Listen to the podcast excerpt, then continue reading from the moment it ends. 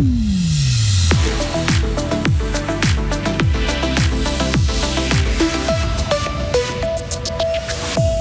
La légende du foot allemand Franz Beckenbauer tire sa révérence après une carrière de 50 ans et un palmarès long comme le bras.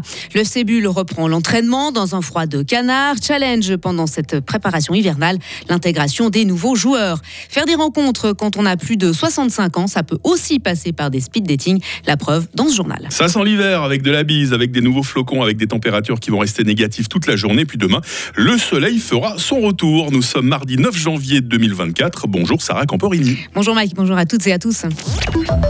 Le plus grand footballeur allemand de tous les temps est un homme formidable. Et ce sont les mots du vice-président de la Fédération allemande de football après le décès dimanche de Franz Beckenbauer. L'ancien joueur, entraîneur et dirigeant de club était âgé de 78 ans.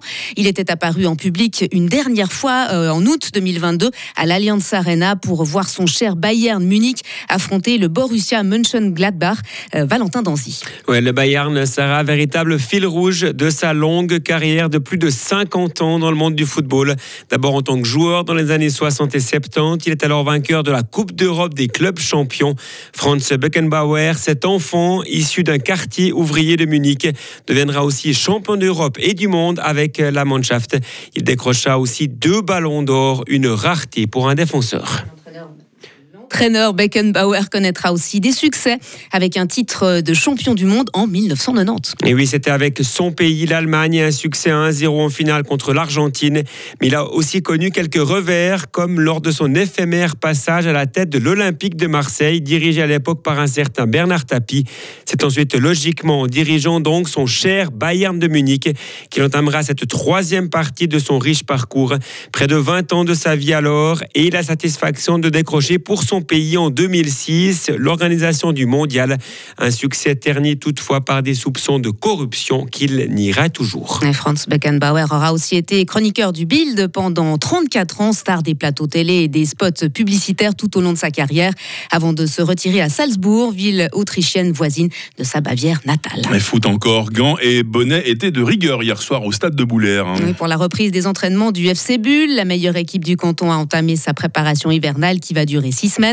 L'occasion d'intégrer les nouveaux joueurs car il y a eu passablement de changements durant la pause avec 11 départs et 8 arrivées. Cédric Estram est l'entraîneur du FC Bull. Oui, exactement. On a environ 6 semaines et 5 matchs de préparation pour préparer une équipe, pour intégrer les nouveaux joueurs. Ils ne sont pas tous de langue maternelle française, donc ce sera quelque chose qui sera très enrichissant aussi pour, pour les autres joueurs, pour le club, d'avoir des mentalités différentes et, je me réjouis. Oui, intégrer les joueurs, je pense que ce ne sera pas un problème. Passer des joueurs qui ont, j'ai parlé avec eux, qui ont, qui ont un bon état d'esprit, une bonne mentalité, et puis ceux qui sont déjà là accueille facilement les autres aussi. Je pense que les liens vont vite se trouver parce que une des forces du vestiaire lors du premier tour, ça avait été justement le vestiaire.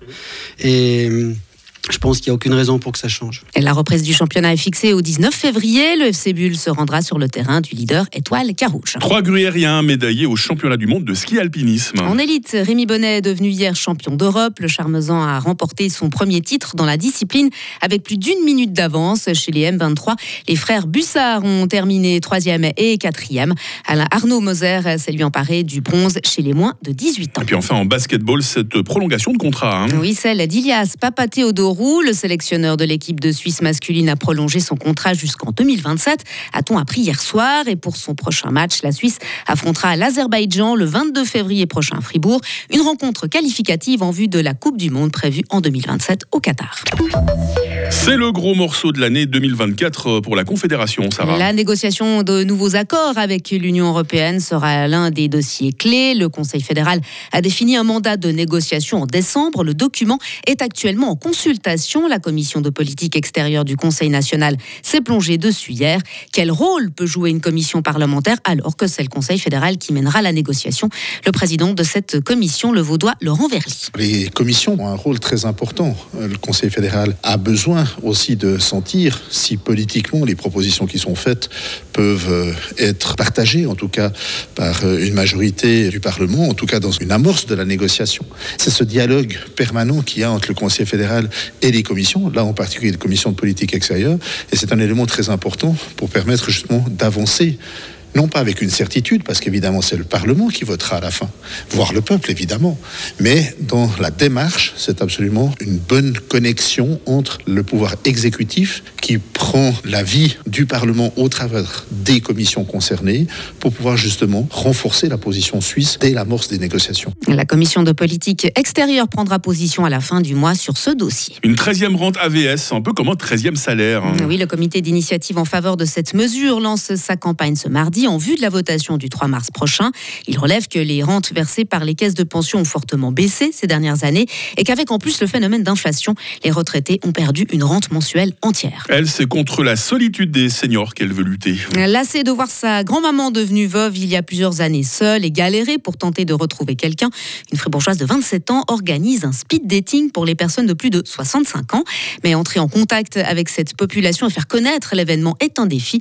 Euh, Kezia Perez, organisatrice du speed, du speed dating. C'est un public euh, qui est quand même euh, assez difficile à atteindre. Je me rends bien compte que c'est plus simple de pouvoir euh, transmettre des flyers et être et distribuer, être là, pouvoir discuter avec les gens. Sauf que ben voilà, je suis seule à organiser le projet. J'ai pas la possibilité de le faire au quotidien. J'ai la chance d'avoir mon petit ami qui m'a aidé à distribuer des flyers. J'ai sollicité aussi mon entourage pour pour distribuer des flyers et les déposer un peu partout. Il y a aussi Facebook et Instagram où je suis quand même active, qui permet de repasser la parole plus loin. Donc c'est principalement euh, misé sur le bouche à oreille. L'événement est gratuit. Kezia Perez organise de toute, tout, de ma- tout de manière bénévole. Ce speed dating a lieu le 3 février au café-restaurant de La Pinte à Farvani. Il faut vous inscrire à l'adresse suivante info at cœur65plus.ch. Et pour terminer, Sarah, qui sera le prochain chef du gouvernement français? Bah oui, la question est sur toutes les lèvres en France ce mardi matin après la démission hier d'Elisabeth Borne, une décision prise à contre-cœur à la demande du président Emmanuel Macron, comme le laisse entendre la première ministre. Parmi les favoris à sa succession, l'actuel ministre de l'Éducation nationale, Gabriel Attal, 34 ans, entré au gouvernement en 2017. Sarah Camporini, un grand merci pour toute l'actualité. On vous retrouve dans quelques instants avec toute l'équipe. hein, présentation de l'équipe très vite et présentation de la question du jour. Retrouvez toute l'info sur frappe et frappe.ch. Il est 6h07. La météo, avec le garage carrosserie Georges Beauvais SA à Grelais et la Ford Fiesta qui vous procure un plaisir de conduite absolu. Bon, j'espère que vous aimez l'hiver, les amis. hein. Tout comme hier, le temps euh, va être essentiellement nuageux. Nous aurons aussi de faibles chutes de neige. Elles vont nous arriver par l'ouest euh, vers la mi-journée. Avec un peu de chance, nous pourrons profiter de timides éclaircies. La bise, encore euh, modérée ce matin, va faiblir ces prochaines heures. C'est la journée la plus froide de la saison jusqu'à présent. hein. Ce matin, moins 4 à Romont, moins 3 à Fribourg, moins 2 à Estavayer-le-Lac. Les températures vont rester négatives cet après-midi avec moins 2 à Châtel-Saint-Denis, moins 3 à Châtel-Saint-Denis, même moins 2 à Fribourg et moins 1 à Payerne. Demain, nous verrons tomber les derniers flocons en fin de nuit. Nous commencerons la journée sous les derniers nuages et puis nous assisterons au miracle, au retour du soleil. Un soleil parfois voilé hein, quand même par des nuages d'altitude. Il fera au minimum moins 3, au maximal plus 1, au maximum plus 1 avec une faible bise. Euh, jeudi et vendredi s'annoncent plus ou moins ensoleillés. Ça dépendra si le stratus accepte de se dissiper. Il fera toujours froid, hein, 2 degrés euh, grand maximum. Nous sommes mardi 9 janvier. On fête les Alix aujourd'hui. Il fera jour de 8h15 à 17h01. On gagne une petite minute de lumière par rapport à hier. hein.